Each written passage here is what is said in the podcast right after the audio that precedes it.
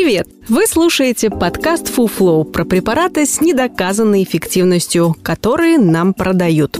Чаще всего они бесполезны, иногда опасны. Мы проверили эти вещества по науке и знаем о них всю правду. Каждый выпуск – новая пачка таблеток, которая вам не нужна.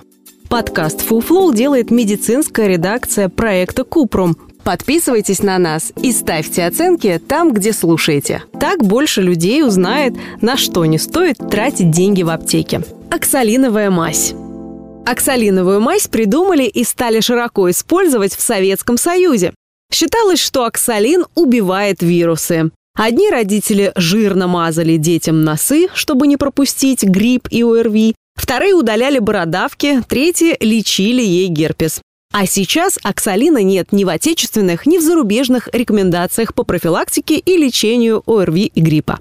Действующее вещество оксалиновой мази – диоксотетрагидрокситетрагидронафталин, производная нафталина. В мази его от четверти процента до трех процентов, остальное – вазелин. Оксалин не стоит путать с оксалиновой кислотой. Это разные вещи. Кислота действительно обладает антимикробным действием, но зарегистрированных в России препаратов с ней в составе нет, а в некоторых странах ее можно использовать только для животных.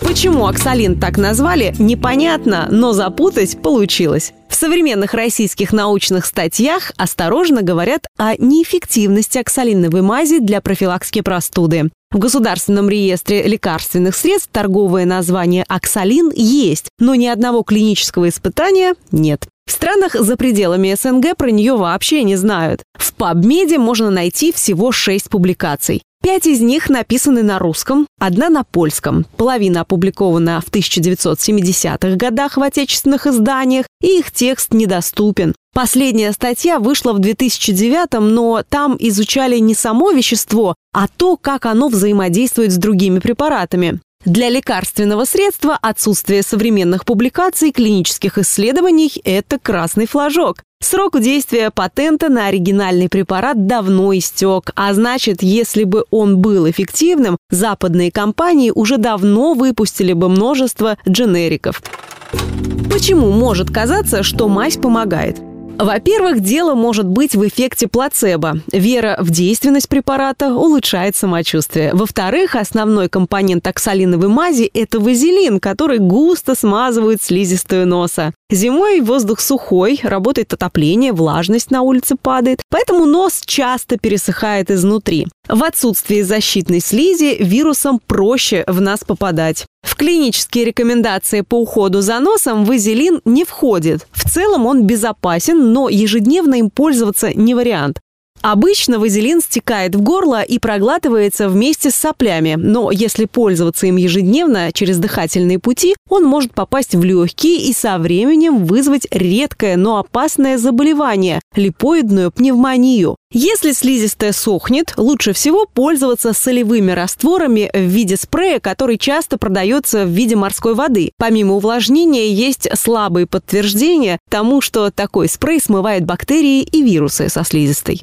Маленькое исследование на 79 человек показало, что еще лучше, чем солевой спрей с сухой слизистой, помогает кунжутное масло. Итого, польза оксалиновой мази от гриппа, простуды и тем более герпеса наукой не доказана. Лучше увлажнить слизистую носа солевым спреем, чтобы вирусам было сложнее попасть в организм. Это был подкаст «Фуфло», в котором мы рассказываем о препаратах с недоказанной эффективностью. Ставьте звездочки, комментарии и делитесь подкастом с друзьями и близкими. Так мы вместе убережем их от фуфла. Все мифы о здоровье мы собираем в подкасте «Купром», а в проекте «Без шапки» говорим о медицине с лучшими врачами и учеными. Ссылки есть в описании.